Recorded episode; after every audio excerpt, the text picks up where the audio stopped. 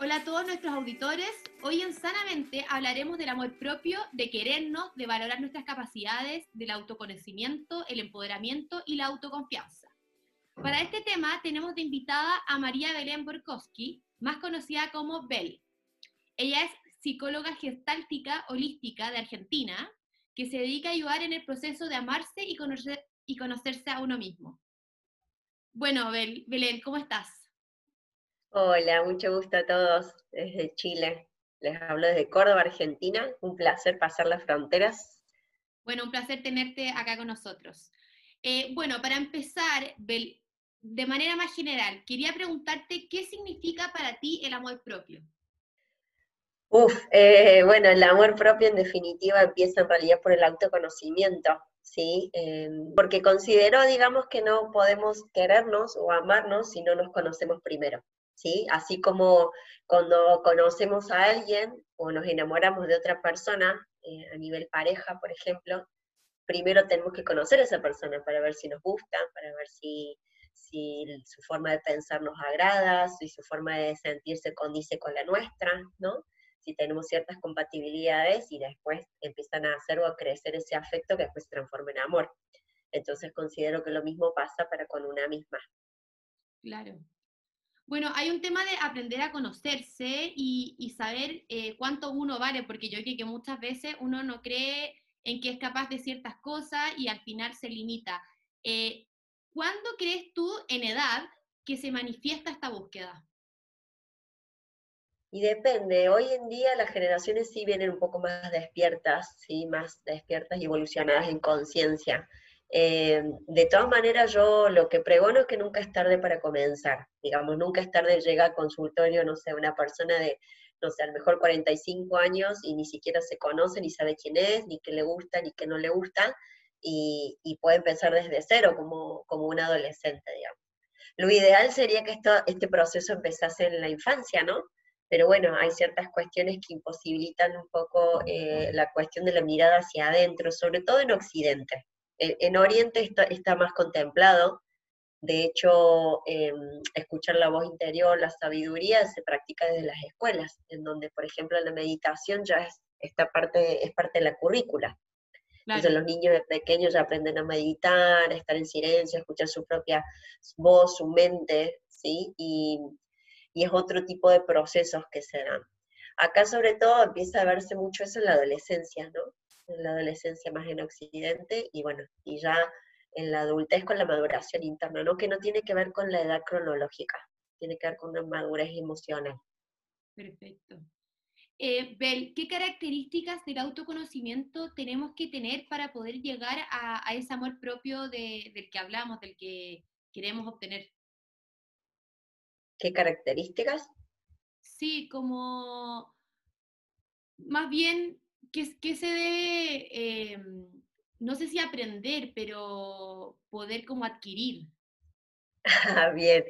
Em, como primera medida, el responsabilizarnos de nosotros mismos, el hacerse cargo, el hacerse consciente de lo que uno piensa, de lo que uno es, de lo que uno siente, de lo que uno quiere, de lo que uno necesita, ¿sí? Como este, responsabilizarse por primera medida, ¿sí? Eh, yo me hago cargo de lo que quiero y de esa manera puedo recién ahí empezar a progresar, digamos. Mientras esté negando la situación o las realidades, nunca lo voy a aceptar, y si no hay aceptación no hay cambio, ¿no? Entonces, desde ahí empieza la, cuestión. No sé si respondí lo que me preguntabas. Sí, sí respondiste. Em, bueno, eh, tomando lo anterior, que este se empieza a manifestar cuando hay, cuando uno es más adolescente y todo eso debido yo creo que más como al proceso de desarrollarse y, y uno empieza como con esas crisis existenciales de no saber quién es. Sí, empiezan los duelos, ¿no? Los duelos de la infancia, ¿no? Cuando uno llega a la adolescencia.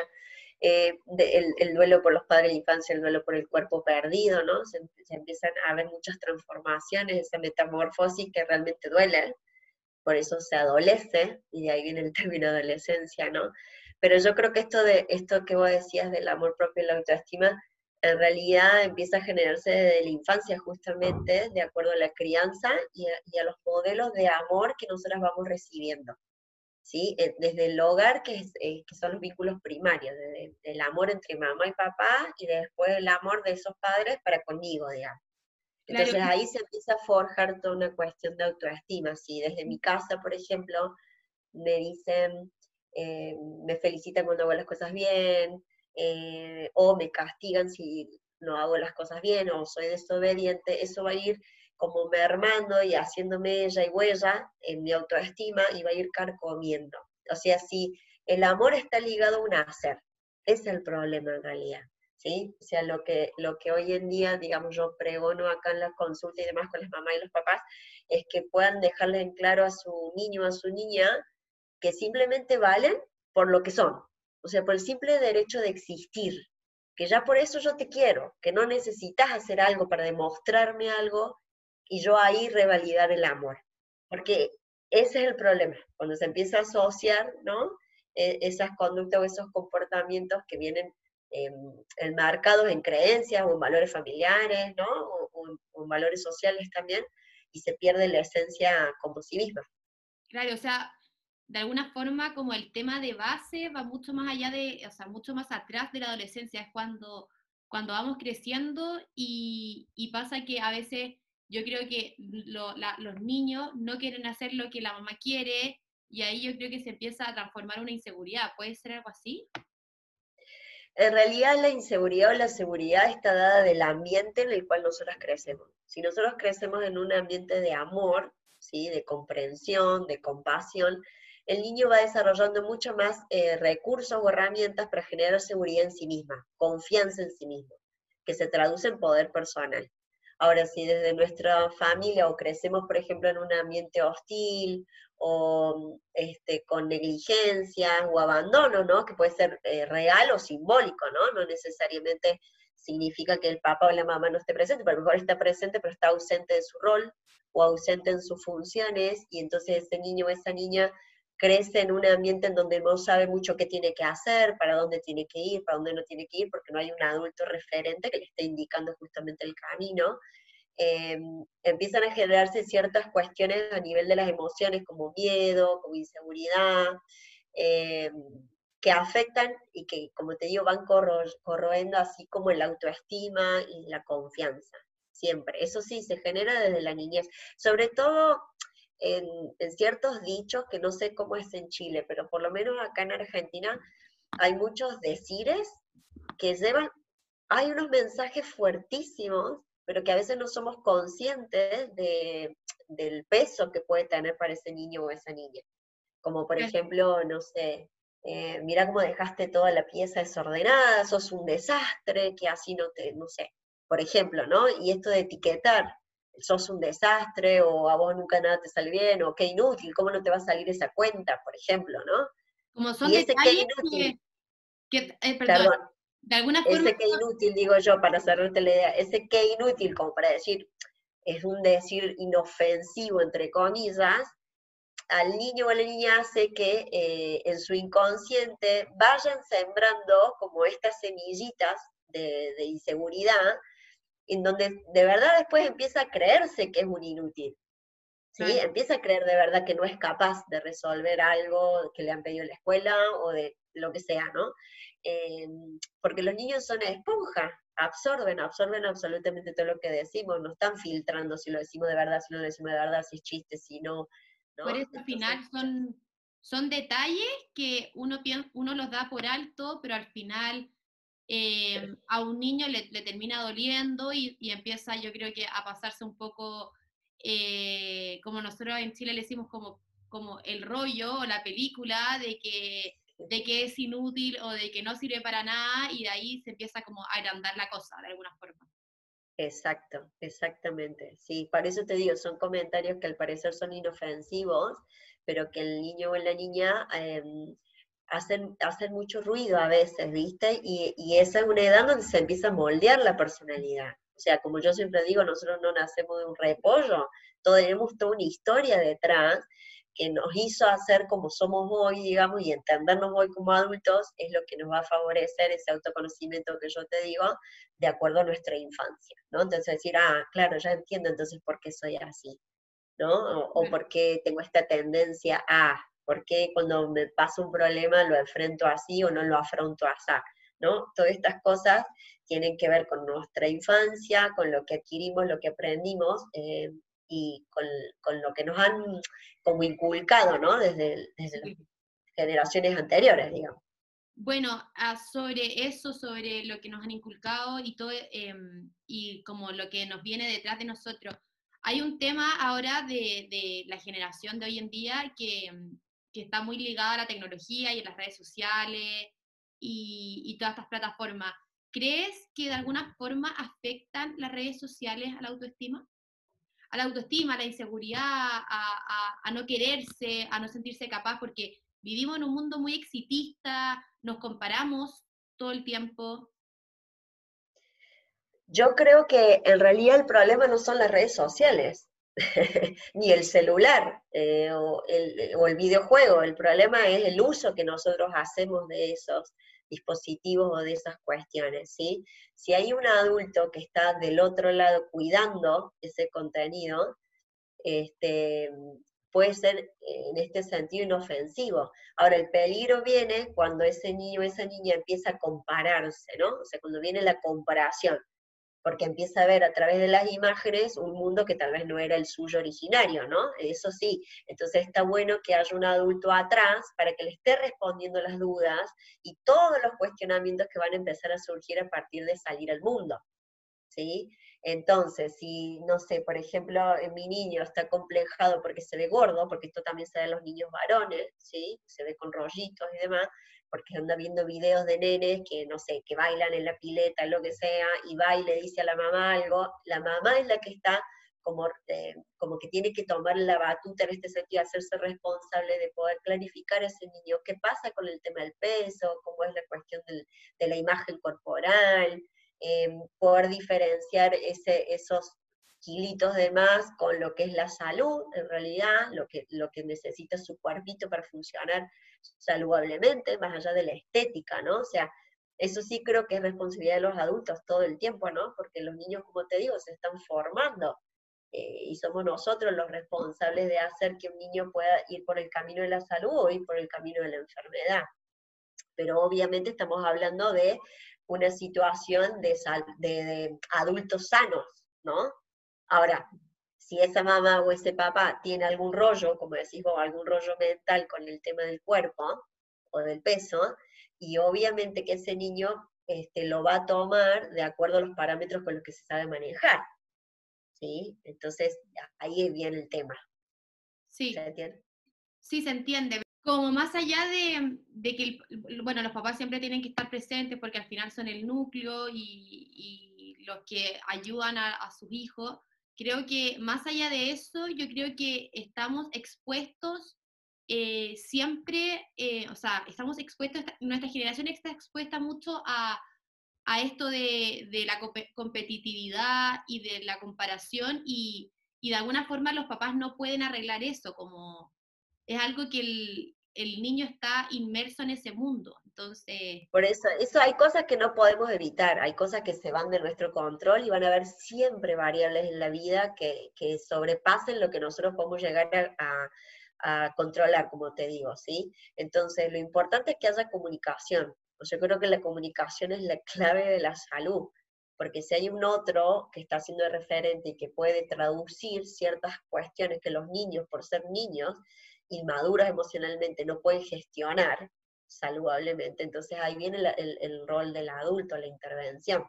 Justamente eh, eh, poder educar a nuestros niños y niñas en, la gestión emocional, en lo que es la inteligencia emocional, más allá del intelectualismo, ¿no? Y todo lo que tiene que ver con el orden de las ideas y los pensamientos. O sea, si nosotros le, le pusiésemos el mismo empeño que un niño eh, aprendiera sobre su mundo interior, a lo, mismo que cuando aprende, no sé, matemáticas o lenguaje o lo que sea, uff, serían, habría muchos menos problemas después de adultos. Claro. Bueno, eh, Bel, eh, volveremos eh, con nuestra invitada. Ahora vamos a hacer una pequeña pausa y volvemos en Sanamente.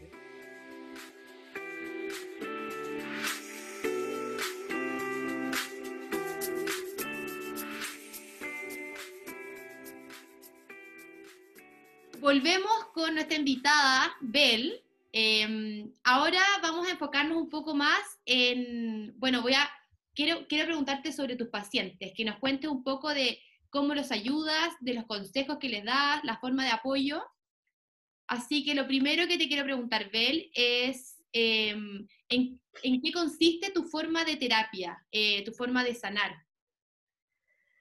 Eh, todo el tiempo lo que pregono es volver a la esencia, ¿sí? Volver y conectarse con la autenticidad. Creo que eso, o sea, con lo más genuino que tenemos para no autoengañarnos y para engañar para el afuera, ¿no? Esto de sacar las máscaras, ser realmente quien soy, eh, poder saber cuánto valgo, delimitar desde lo que valgo cuánto creo yo que merezco, ¿sí? Cuánto merezco, y a partir de ahí regular también nuestras vinculaciones y demás. ¿Sí? Eh, a pesar incluso de las creencias limitantes, de los miedos que puedan tener, bueno, a mí me consultan mucho por ese, por ese lado, ¿no? Con el, el que como que o no me conozco, o sea, tienen distintas fases por las que van pasando, ¿no? Mis pacientes, entonces, o llegan porque yo pregono mucho el crecimiento interior, ¿sí? O sea, más allá de venir y solucionar un síntoma o un problema puntual, a mí lo que me interesa es que crezcan, que, que trasciendan eso, para que después no repitan historia, ¿sí? Porque después terminan siendo síntomas por otro lado.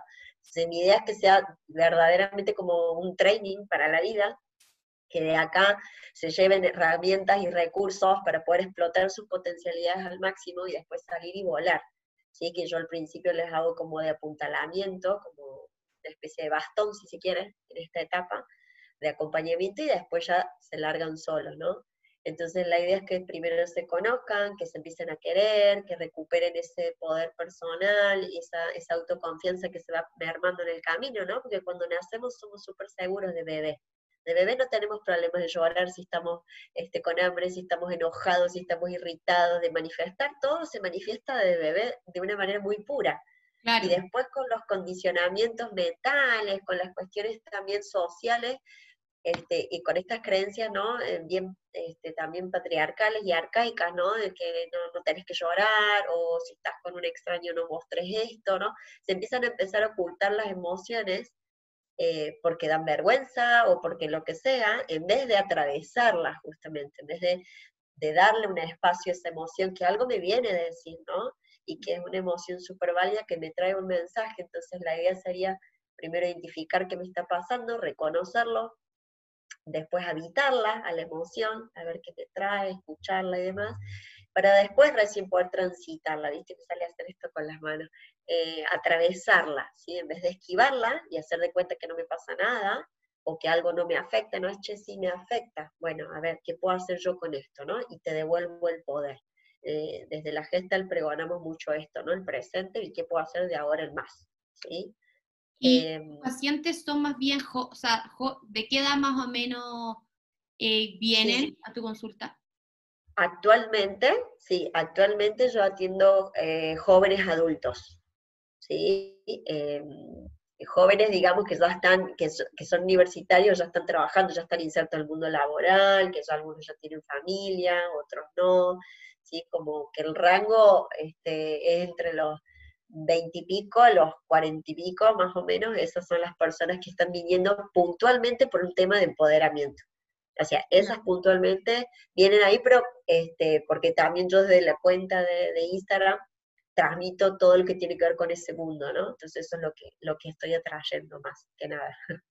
Perfecto, yo eh, trabajar sobre eso, sobre las creencias limitantes, los miedos, aprender a descubrir qué es lo que sí sos capaz de hacer y que vos sí podés, y, de ahí más como, este, como eh, manejarte en la vida con otra actitud. Claro, yo pensé que, mm, que también tenía muchos pacientes porque como lo hablábamos de que esto del amor propio se empieza a manifestar en la adolescencia por el tema de, de los cambios y las transformaciones. Yo pensé que muchos pacientes e, eran más bien adolescentes porque iban como por un tema de, de quizás como ayuda. Sí, tengo, tengo adolescentes, eh, tengo adolescentes, pero la mayoría son, o sea, eh, ¿cómo decirte? La adolescencia tardía, tengo muchos de ese estilo, depende también hasta qué edad vos lo contemples. O sea, sí tengo adolescentes que vienen, que los traen los papás, pero lamentablemente tengo más, o sea, lamentablemente digo, no sé, hay ciertas cosas que no se detectan a veces, ¿no? Entonces ya vienen cuando hay que reparar el daño, digamos. Claro. Tengo, este, sí, en una época trabajé mucho con niñez y adolescencia, me dediqué muchos años de, la profesión a eso y ahora estoy enfocándome más para otro target, digamos. Que ahora, con otras problemáticas. Otra problemática es que el tema de, los jóvenes que tú decías, como adulto joven, eh, el tema del empoderamiento. sí, porque, sí, porque de todas maneras yo trabajo a través de ellos la crianza con sus hijos. O sea, sigo trabajando las infancias, pero a través de ellos como, como canales, como canales de salud. O sea, yo hago mucho fortalecimiento familiar. Entonces ahí al darles herramientas, cómo trabajar, por ejemplo, el tema de los límites, cómo poder brindar una, una orientación a ese niño lo más saludablemente posible. Entonces lo hago ahora a través de los papás. Claro, qué buena. Sobre también los pacientes, quería saber, ¿hay más, hay, hay, un, hay un tema de, de, que hay más hombres que mujeres o más mujeres que hombres? Y acá en consultorio, en consultorio tengo, eh, tengo varones, pero eh, siempre me siguen más mujeres que hombres. Yo estoy apuntando mucho al empoderamiento femenino. Entonces le hablo a la mujer y hay muchos temas también em, sensibles, ¿no? Por lo menos acá en Argentina, entonces me dirijo, sí, vienen más mujeres que hombres en proporción pero todos tienen las mismas problemáticas, te voy a decir. Todos vienen. Lo que pasa es que de alguna forma yo creo que el hombre eh, cuando pide ayuda se ve como más débil, entonces, y como no quiere parecer así, entonces yo creo que em, siempre pasa, o la mayoría, la mayoría de las veces pasa que las personas que piden ayuda son más mujeres. Sí, yo tengo bastantes pacientes varones, adultos, bueno, adultos me refiero de 20 para arriba, 21 para arriba, em, que vienen por motus propios.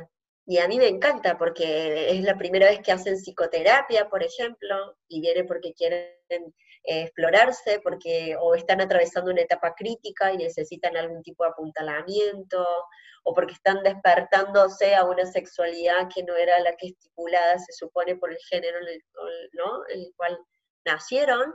Eh, entonces siempre estoy yo para esas etapas críticas, como que, como que me buscan, yo, eso me estoy dando cuenta, mira ahora lo que te digo en voz alta, eh, me buscan cuando necesitan hacer una transformación personal, cuando necesitan hacer, pasar eh, de una etapa a otra, cuando están en un proceso de cambio fuerte, ¿sí? Ahí, ahí me buscan.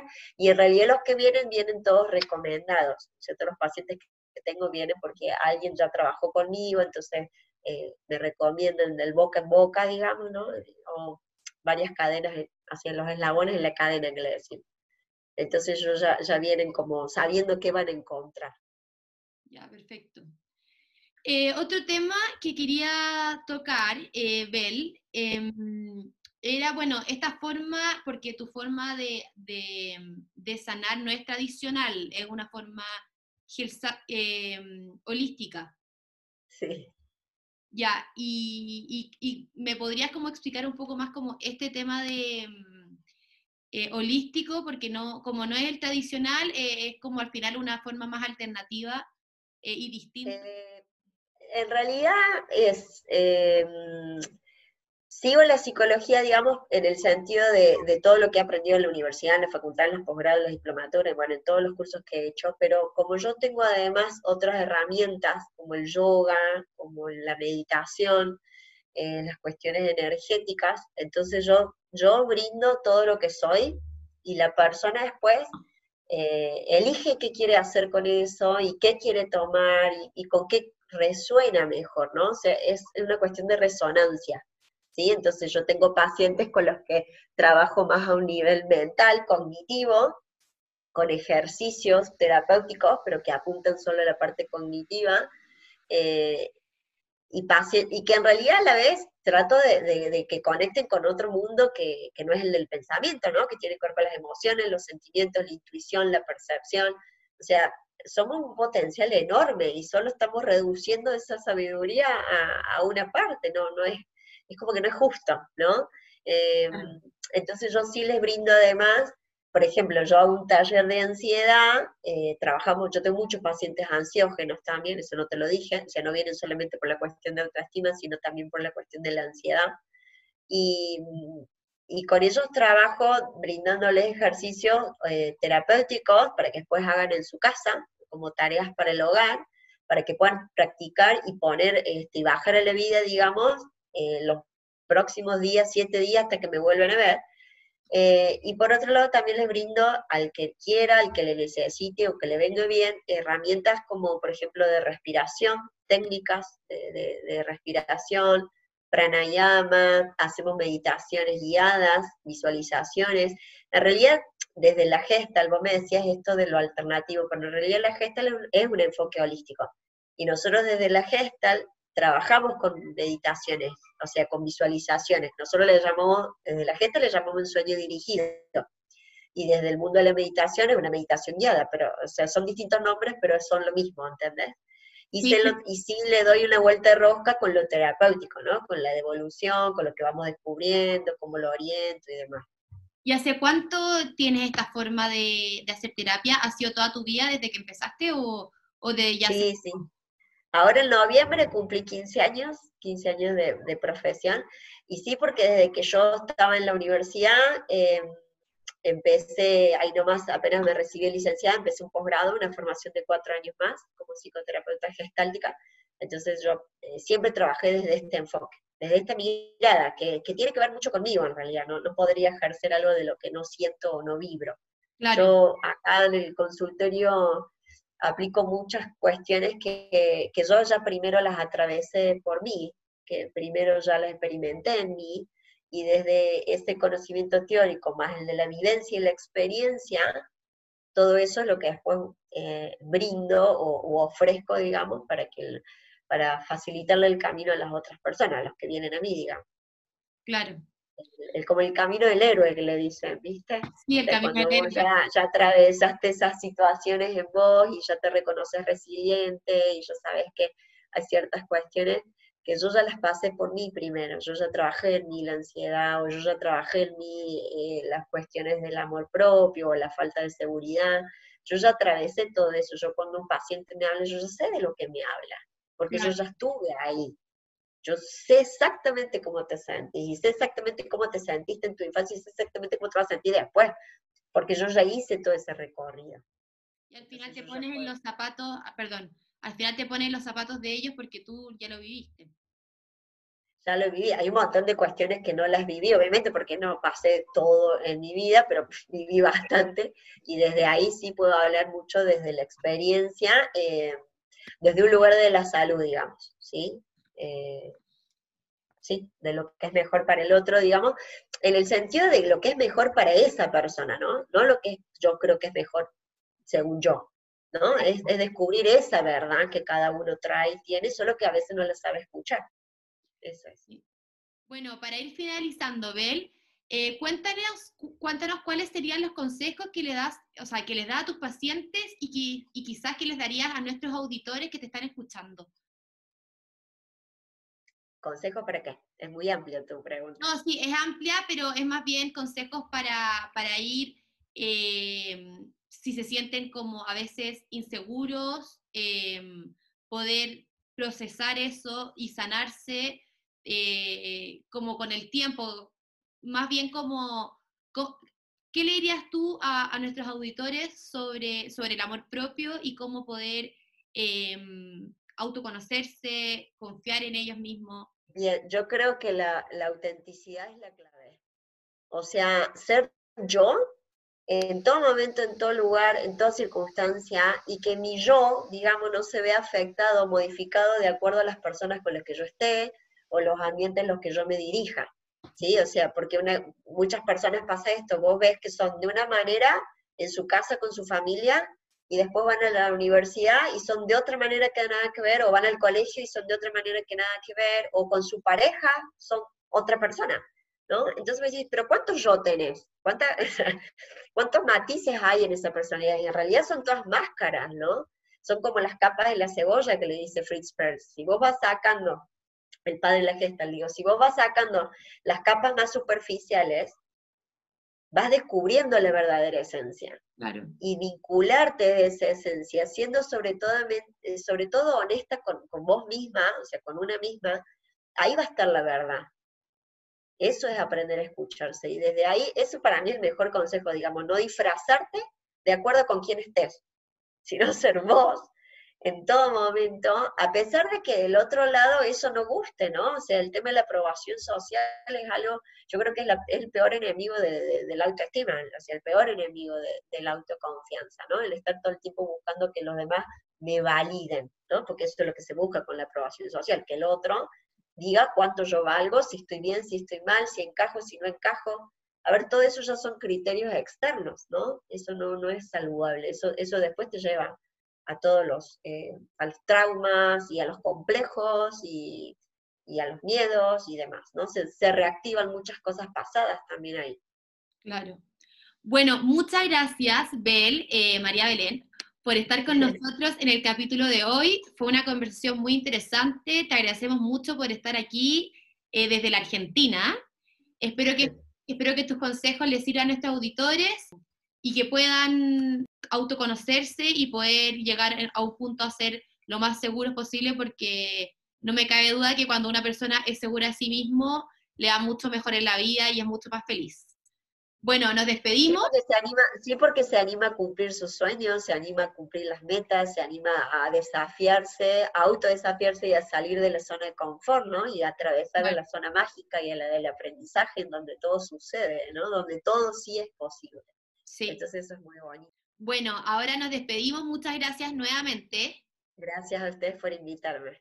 Y nos vemos el próximo martes en un nuevo capítulo de Sanamente.